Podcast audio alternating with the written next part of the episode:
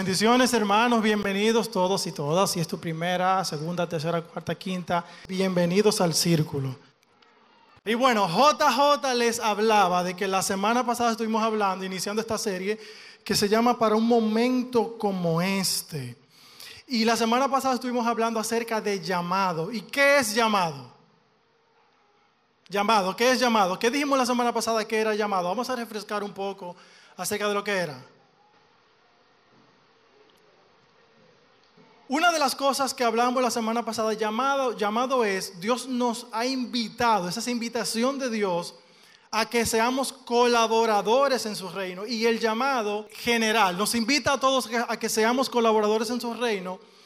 Y tenemos que cumplir con ese llamado que es para todo creyente, que es cumplir con la gran comisión, hacer discípulos. Y nosotros en el círculo, también lo mencionamos la semana pasada, la misión del círculo está conectada a ese llamado general. Ahora bien, también tenemos un llamado específico o particular que está enfocado en esas cosas a las que Dios nos llama específicamente, valga la redundancia, y eso va conectado con nuestros dones, con nuestros talentos. O sea, Dios nos llama pero no nos llama y ya, sino que también nos equipa para que ese llamado tenga un propósito, para que se pueda llegar a cabo con eh, el propósito. Y hablamos la semana pasada de Moisés. ¿Y cuál fue el llamado de Moisés? ¿Qué decía? ¿Cómo?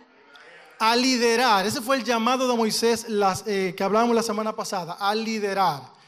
Ahora, el llamado tiene un propósito en específico. ¿Y cuál fue el propósito del llamado de Moisés? Una cosa es que él fuera llamado a liderar, pero tras ese llamado, ese llamado tenía un propósito en específico. Y tengo una pregunta, ¿qué es propósito? ¿Qué es un propósito? Un fin, ¿quién fue que lo respondió? Mándeme su número de cuenta, por favor.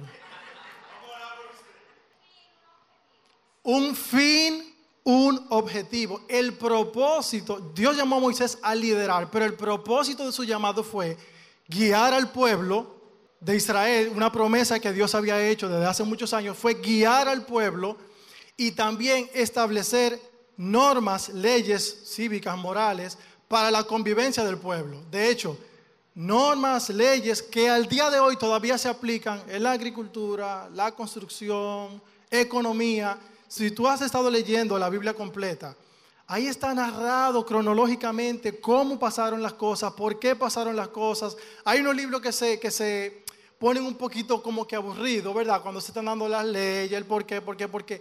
Pero después hace sentido en por qué todas esas cosas tuvieron que pasar para poder entonces eh, llegar a ese propósito. Entonces, ese fue el propósito del llamado de Moisés. Y bueno, una pregunta. ¿Tú sabes cuál es tu propósito? Veo gente diciendo con la cabeza que no. Vamos a profundizar un poquito más allí ahora. Y hoy vamos a hablar de un personaje que él recibió desde un principio, él recibió una visión, un sueño de cuál iba a ser su propósito. Ahora bien, eso no significó que como ya él sabía o como ya se le mostró, él voló del escalón 1 al escalón, al escalón 100. No, no, no, no. Él tuvo que pasar su proceso, tuvo que caminar escalón por escalón hasta llegar a entender cuál es su propósito. Hoy vamos a hablar de José. Moisés fue llamado a liderar, José fue llamado a salvar. Y vamos a, ver un poquito de, de lo que pasó con José. Es una historia emocionante, larga, no vamos a leerlo todo por el tiempo, pero vamos a irnos a Génesis capítulo 37, versículos 5 al 11. Puedes abrir tu celular, puedes verificar en, en YouVersion. De hecho, las notas de este mensaje las puedes encontrar ahora mismo en YouVersion. Puedes ir ahí, puedes ir conmigo viendo cada cosa. Y vamos a leerlo. Dice así, José tuvo un sueño y cuando se lo contó a sus hermanos, ellos lo odiaron aún más. Pues él dijo, anoche tuve un sueño y soñé que estábamos en medio del campo, atando trigos en manojos.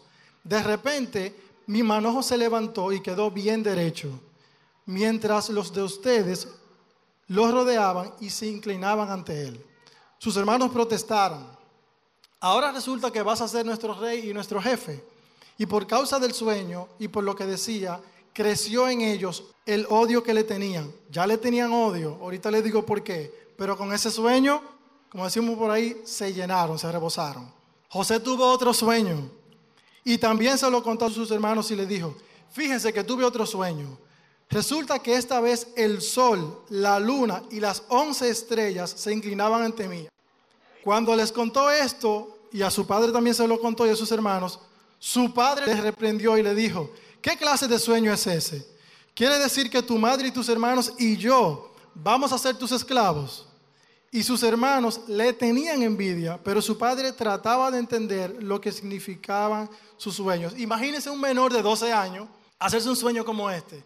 Y había una razón por la cual sus hermanos le tenían odio. Si leemos en los versículos anteriores, cuando inicia el capítulo, dice que José era el menor de 12 hermanos y su papá lo tuvo en la vejez. Y por lo tanto, dice que le tenía mayor amor que, a sus otros hermanos. Eso significa que los padres tenemos favoritos, ¿verdad? ¿Sí o no? Los hijos aquí, ¿sí o no? Eh, bueno, yo no sé de eso, yo tengo una sola, yo no puedo hablar de eso todavía. Cuando tenga otro ya veremos qué tal. Entonces, su padre le tenía tanto amor que dice que su padre le regaló una túnica de colores, le regaló una cosa bien bonita con muchos colores y obviamente eso despertó en sus hermanos ese, ese odio y rechazo que le sentían.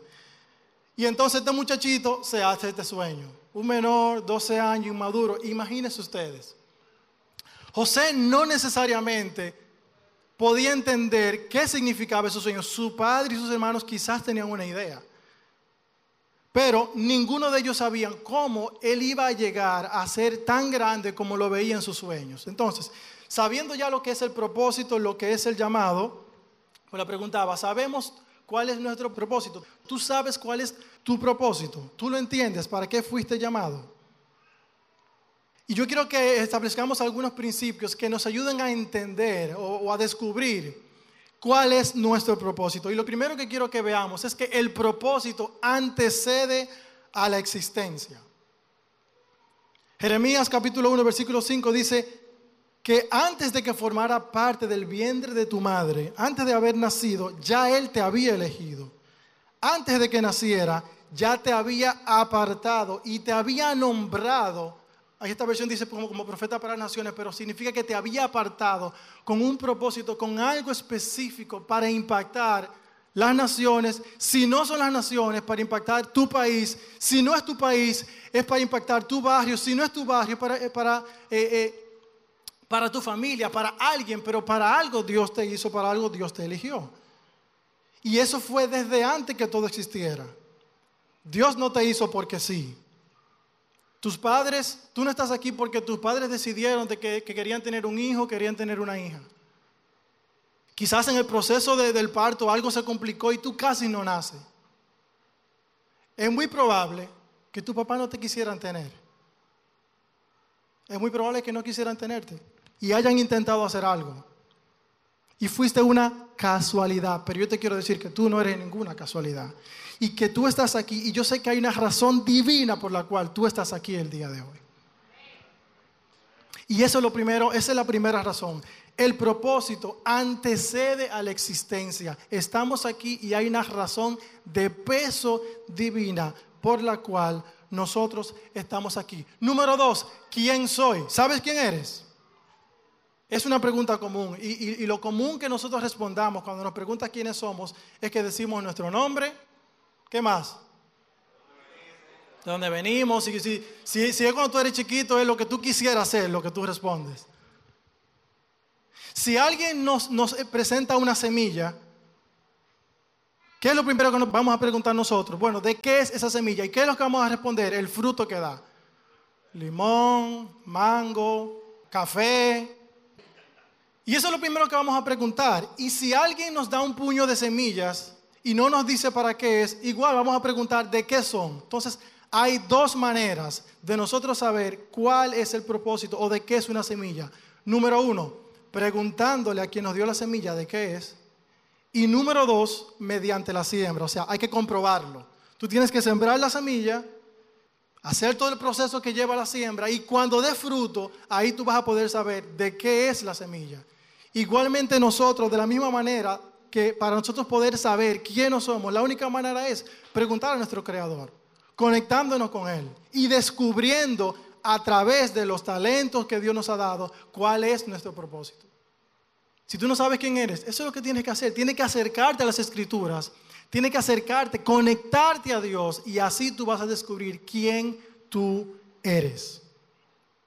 La pregunta quién soy me invita a reconocerme y reconocer mis frutos. Y hay un versículo que dice que por sus frutos los conoceréis, en la versión actual. Entonces, esa es la manera como saber cuál es nuestro propósito a través de los frutos. Y como gente madura, nosotros se supone que debemos entender para qué estamos hechos y quiénes nosotros somos.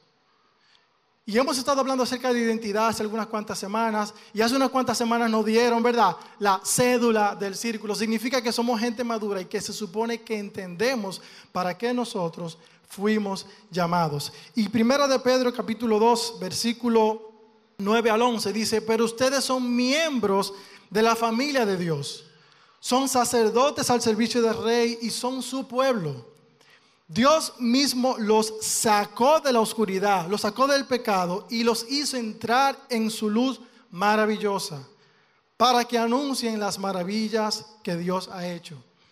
Ustedes antes no eran nada, pero ahora son el pueblo de Dios. Antes Dios no le tenía compasión, pero ahora los ama mucho. Y la versión eh, de la Reina Valera, la clásica que conocemos, dice, nosotros somos nación santa, pueblo escogido por Dios. Eso nosotros somos. Y si vas a decir amén, dilo sabiendo y estando seguro de que tú estás diciendo eh, un amén porque tú sabes que eso tú eres. Tercero, hay caminos que sí o sí hay que caminar. Y hay una canción que nosotros cantamos que, solemos cantar, que se llama Danzando cada temporada. A mí me encanta esa canción. ¿A quién no le encanta esa canción? Aparte del ritmo, de todo lo bonito. Es lo que dice la canción. Y esa es una canción un tanto, digamos, motivacional, pero al mismo tiempo es una canción que nos recuerda que en la vida van a haber procesos, que van a haber situaciones, pero que no importa las cosas que estemos viviendo, como dice Romanos capítulo 8, versículo 28 al 39, nada podrá separarnos del amor de Cristo, nada nos podrá separar, ni angustia, nada nos podrá separar. Y la vida de José es una vida con muchas complicaciones, con muchos altos y bajos. Y cuando yo veo, veo la vida de José, lo veo más o menos de esta manera. Son muchas temporadas. Primero, José hace, hace el sueño, ¿verdad? Y no, no vamos a leer los versículos porque es una historia bastante larga, pero agarre Génesis capítulo 37 y dele para allá como hasta el 45 y usted va a entender todo lo que pasó con José, pero yo lo voy a resumir aquí ahora. Bien, entonces, sucede que José se hace el sueño, sus hermanos trabajan en el campo, José está tranquilo ahí en la casa, imagínense, el mimado, el más pequeño de todos. Un día su padre le dice, mira, ve a ver en qué están tus hermanos y ven y tú me dices, ya ustedes saben, y a chequear, ven qué están para venir a, a calentar. Entonces, José va, ve cómo están sus hermanos, sus hermanos lo ven, dicen, estamos llenos de odio, este es el momento. Los hermanos le querían dar para abajo, lo querían matar. Resulta que hubo un hermano que tuvo compasión, tuvo misericordia y dije, no lo, no lo vamos a matar porque si no vamos a cargar con esa culpa mejor vamos a venderlo. Entonces agarran a José, primero hacen un hoyo, lo meten ahí. Y bueno, claro, pasó un tiempo, ¿verdad? Entonces lo, meten ahí y, dicen, bueno, lo que vamos a hacer es que vamos a agarrar, le quitaron la túnica, mataron un animal y le echaron sangre para decirle a su papá que fue con una bestia del campo, se lo llevó, que lo secuestró, que lo mató. Y estamos limpios. Entonces, ¿qué pasa con José? Ellos aprovechan que viene uno desconocido pasando y lo venden. Así que José Estamos en el primer pico. José está en su casa, niño mimado, túnica de colores. ¡Fup! La cosa se está poniendo mala. Lo venden. Y no solamente se lo venden a unos desconocidos, que se lo llevan a un lugar desconocido para él. Resulta que esos vendedores lo venden más para adelante. Lo venden a un egipcio llamado Potifar. Él llega a la casa de ese egipcio y lo tienen como un trabajador de la tierra, del campo, como un sirviente. Pero hay algo. Dice que la gracia de Dios estaba con José y que todo lo que él hacía era bendecido y había gracia en él. Obviamente eso nos da a notar de que José, aunque vivía en la casa donde había muchas complicaciones con sus hermanos, viene de una familia que tiene una promesa de Dios y él, ha sido instruido en la palabra. Entonces, él tiene eso en su mente y todo lo que él hace, él lo hace de alguna manera sabiendo de que un día él se hizo un sueño y que él tenía un propósito especial. Así que José hace las cosas bien y dice que le va tan bien que él es puesto, bueno, hay un momento que el, Potifar dice, bueno, mira, él, él se da cuenta que desde que José llegó a la casa, todo se ha multiplicado, todo está bien, tiene más ovejas, los frutos son mejores, y él dice, bueno, hay algo aquí. Y dice que lo pone como segundo en su casa. Después de mí, el que sabe quiere tú. ¿Estamos bien? Soy esclavo, pero yo soy jefe aquí en esta casa. ¿Me entiendes? Alguien me compró y bueno, me está yendo bien aquí. Están echando cada temporada. La cosa está buena ahí. Resulta que la esposa de Potifar ve que José, chamaquito como que se ve bien, ¿verdad? De hecho, la Biblia dice que José era un chamaquito aparente. ¿Me entiende? Le gusta el muchachito y se le... Wait, wait, wait. Y José podía decir, esta es mi oportunidad, pero José no hace eso. Y él se resiste y él dice, yo no le voy a hacer eso a mi Señor. Y pasan una serie de eventos de que pues, después que ella se le ofrece y él niega y se niega, se niega, ella dice, ok, no hay manera con este chamaco. Y lo acusa falsamente, obviamente, y José es llevado a la cárcel.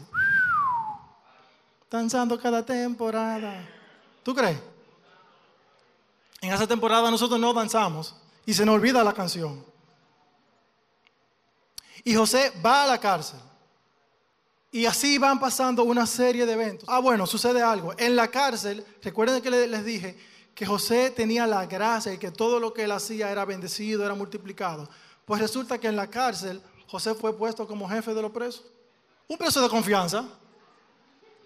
Dice que el mayordomo de la cárcel no tenía que preocuparse por nada y por eso puso a José como el jefe de los presos. Y así es como va pasando la vida de José. Van pasando altas y bajas, altas y bajas. Estoy en la cárcel, pero por lo menos estoy bien, no me tengo que preocupar. A lo mejor no le servía, no le servían la, la misma comida que a los otros.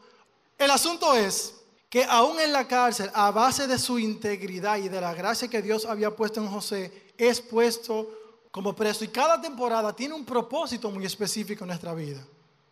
Es probable que ahora tú tengas la túnica de colores. No, no esa túnica, esa no, esa no, esa no, esa no. No, no, no, no. no. Tengo una imagen de la túnica ahí, pero es muy probable que tú estés vistiendo ahora la túnica de colores y que tú estés siendo mimado por tu familia, por tu comunidad, en fin, es probable que tú ahora estés como que en ese buen momento. O es probable que tú tengas la túnica de camino a la casa de un desconocido. O que tú tengas la túnica de, de, un, de una persona que está siendo jefe en una casa. Cada temporada tiene un, propósito específico, tenemos vestidura específica y cada cosa significa algo. Y no importa, no importa cuál sea la temporada que estés viviendo, no le bajes, Dios está contigo. No sueltes, Dios está haciendo algo contigo. No te resistas porque muchas veces resistimos también. Dale el control a Dios y deja que Él haga su trabajo. Sea cual sea la temporada que estés viviendo en tu vida, hay algo que Dios está haciendo.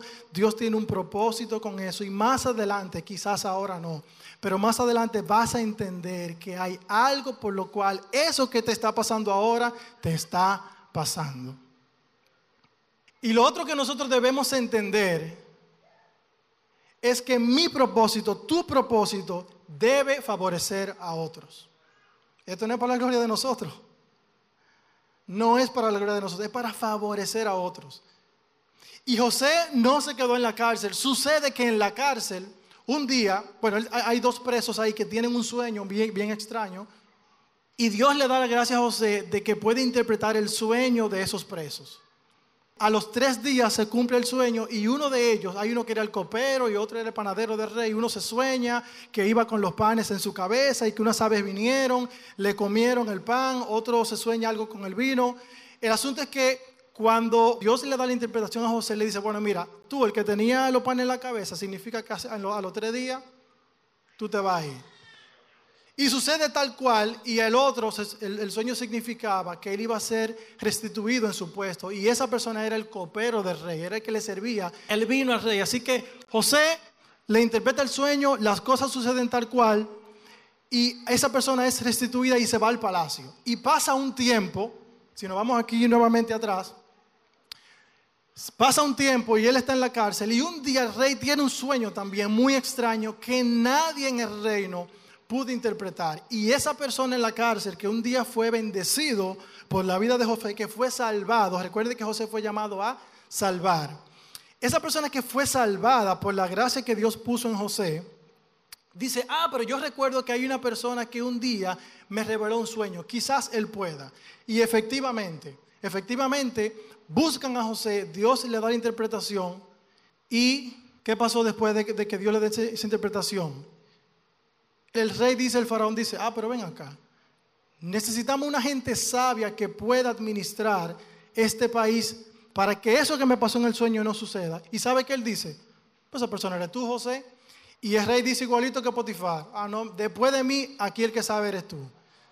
José va de la cárcel a ser el segundo en todo el reino de Egipto. ¡Wow!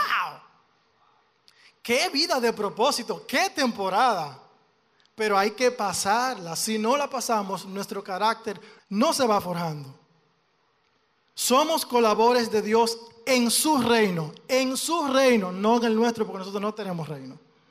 Somos llamados por Dios para servir y sea cual sea la, cosa que hagamos, no es para demostrar nuestras habilidades, lo buenos que somos, ni para hacernos famosos tampoco, sino para la salvación de muchos a través de nuestro testimonio a través de nuestra vida. Y, la nación es bendecida por la vida y el propósito de José. La nación es bendecida.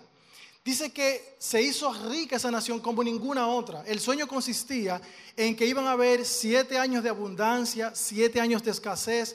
Dios le da la estrategia a José para que la nación, mientras estaba en abundancia, acumulara muchos alimentos y que se fuese sirviendo de manera, ¿verdad?, de que no nos lo vamos a comer todo ahora. Y cuando hay una gran hambruna en todas las naciones, resulta que eso llega a la casa de los hermanos de José y su padre. Y ellos tienen que ir a Egipto a comprar alimento.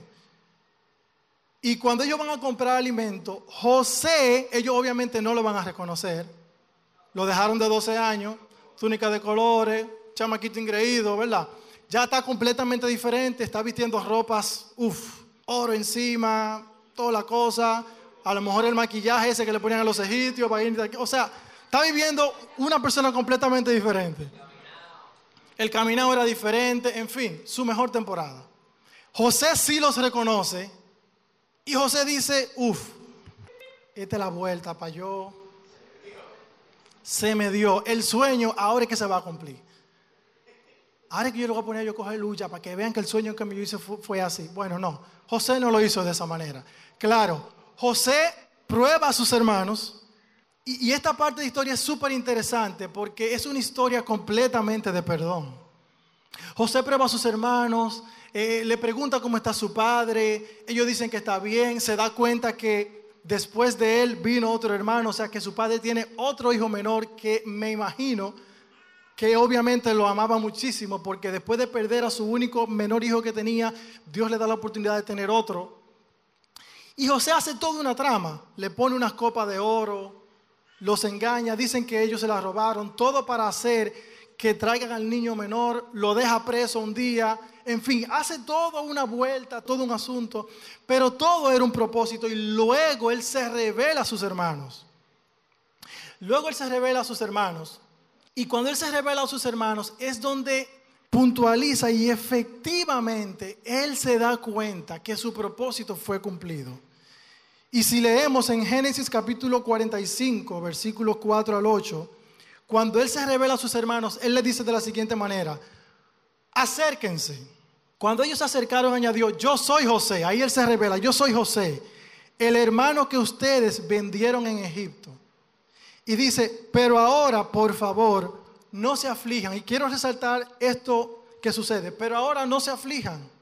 Más bien, no se reprochen tampoco por haberme vendido, pues en realidad fue Dios quien me envió delante de ustedes para salvar vidas. Wow, después de haber pasado un trabajo como ese, entender que no fueron ustedes, no era que ustedes me tenían odio, no fue que mis padres no me quisieron tener, no fue que yo fui una casualidad, es que yo estoy aquí porque Dios me escogió para algo. Y ese algo es bendecir vida de otros a través de lo que yo hago. Y él le dice, fue Dios que me envió delante de ustedes para salvar vidas. Desde hace dos años la región está sufriendo de hambre y todavía faltan cinco años más en lo que no habrá ni siembra ni cosecha. Y José vuelve y le repite, por eso Dios me envió delante de ustedes para salvarles la vida de manera extraordinaria y de ese modo asegurar la descendencia de su tierra. Y José vuelve y lo repite una tercera vez. Fue Dios que me envió delante y no ustedes. Él me ha puesto como asesor del faraón para administrar su casa, para administrar la nación y ser todo el gobernador de Egipto. Tuvieron que pasar muchas cosas hasta que José tuvo que pararse y decir así, mirar esa idea y decir, ah, fue para eso que Dios me escogió. Y a eso es que yo te invito en este día, que tú descubras tu propósito si tú no sabes cuál es. Y si tú sabes, primero, si tú sabes cuál es, no le baje, dale para allá, dale para adelante. Dios está haciendo un trabajo contigo enorme y seguirá haciéndolo. Si tú no sabes, solo hay una manera acércate, conéctate con Dios, pregúntale quién tú eres. Es bueno que tú veas los frutos que estás, estás dando. Y si no estás dando, entonces tienes que revisarte. Pero tenemos que dar frutos si somos llamados por Dios y tenemos un propósito para el cual fuimos llamados. Solo es la única manera como vamos a poder entender para qué fuimos llamados y vamos a poder decir, ah, ok, fue para salvar vidas. Quizás lo tuyo es pararte un domingo ahí y recibir a las personas que llegan y tú puedes entender que eso no es algo grande. Óyeme, tú no sabes cómo puede venir una persona el domingo por la mañana por ahí, de todo lo que ha pasado la semana. Y solamente con la buena actitud, con el cariño que tú le das, bienvenido, pasa aquí delante, eso puede ser suficiente para cambiarle el panorama a cualquiera. Tan solo eso. Entonces, eso que haces tiene un propósito. Dios te escogió con un propósito. Frutos, verifica tus frutos. Y hay algo, hay algo en cada temporada que debemos estar aquí pendientes de que no importa lo que pase, nada podrá separarnos del amor de Cristo. Y quiero concluir con esto. Una buena manera de nosotros saber cuál es nuestro propósito y para qué fuimos escogidos es saber quiénes somos. Saber quiénes no somos es una buena pregunta por la cual debemos empezar. ¿Qué no soy? Saber que mi identidad es el medio para cumplir el propósito de Dios. Dejar una vida, de vivir una vida egoísta, enfocado en mí mismo, no es para mí esto, esto no es para mí. Esto que hacemos no es para nosotros. Sabiendo de que nuestro propósito debe favorecer a otros y que debemos vivir una vida por convicciones y no solo por circunstancias. Las circunstancias no definen lo que tú eres. Las circunstancias no definen de que, ok, yo llegué hasta aquí y esto es lo mío. No, no, no, no. Hay una razón de peso divina que define lo que tú eres. Y tú eres alguien traído por Dios a este mundo para salvar a otros a través de lo que hace. Y yo quiero que, cerremos los ojos. Y hay una, frase con la que quiero terminar, que la envió JJ en el, en el devocional de esta mañana, todo conectado. Dice, el propósito de la vida es mucho más que las posesiones y las propiedades. Tener más con lo que vivir no es sustituto de tener más por lo que vivir. Los días más grandes en tu vida son el día en el que naciste y en el que descubres por qué. Y por eso yo quiero orar en esta mañana. Señor, yo te presento nuestras vidas, Señor. Te presentamos nuestras vidas, Padre. Padre, nosotros sabemos que nacimos por una razón, pero necesitamos descubrir por qué fue esa razón que nacimos, para que nuestra vida tenga valor, Señor. Padre, ayúdanos a descubrir nuestro propósito, a amarrarnos a él, a abrazarnos a él y a caminar en pos de eso, Señor. Ayúdanos a dar frutos, Padre. Ayúdanos a saber de que no importa la situación, lo que pase el día a día. Bueno, sí, va a ser necesario caminar el camino. Va a ser necesario, no lo podemos evitar. Eso nos forja, eso nos prepara, eso nos equipa para, para hacia donde tú nos quieres llevar. Ayúdanos, Señor, a abrazar nuestra identidad. Ayúdanos a vivir no solo por convicciones, por, circunstancias, sino por convicciones, porque sabemos que somos escogidos por ti. Y ayúdanos, Señor, a saber de que lo que nosotros hacemos no es para beneficio nuestro, es para beneficio de los demás. Es para que otros puedan conocerte, es para que otros puedan llegar y abrazar esto que nosotros tenemos en el día de hoy. Estamos aquí y es por una razón divina, Señor. Yo espero que tú sigas hablando en nuestra vida cuando salgamos de esa puerta, que nos hagamos esa pregunta, ¿qué soy? ¿Cuál es mi propósito? ¿Cuál es mi identidad? ¿Cuáles son mis frutos? Y que lo veamos a la luz de la palabra. En tus manos estamos, Señor. Somos tu semilla, somos tu obra. Ayúdanos, Señor. Pon gracia en nosotros y a entender como Moisés, a entender como José que fuimos llamados y que tu propósito antecede la existencia. Ya tú nos escogiste previamente para eso, Señor.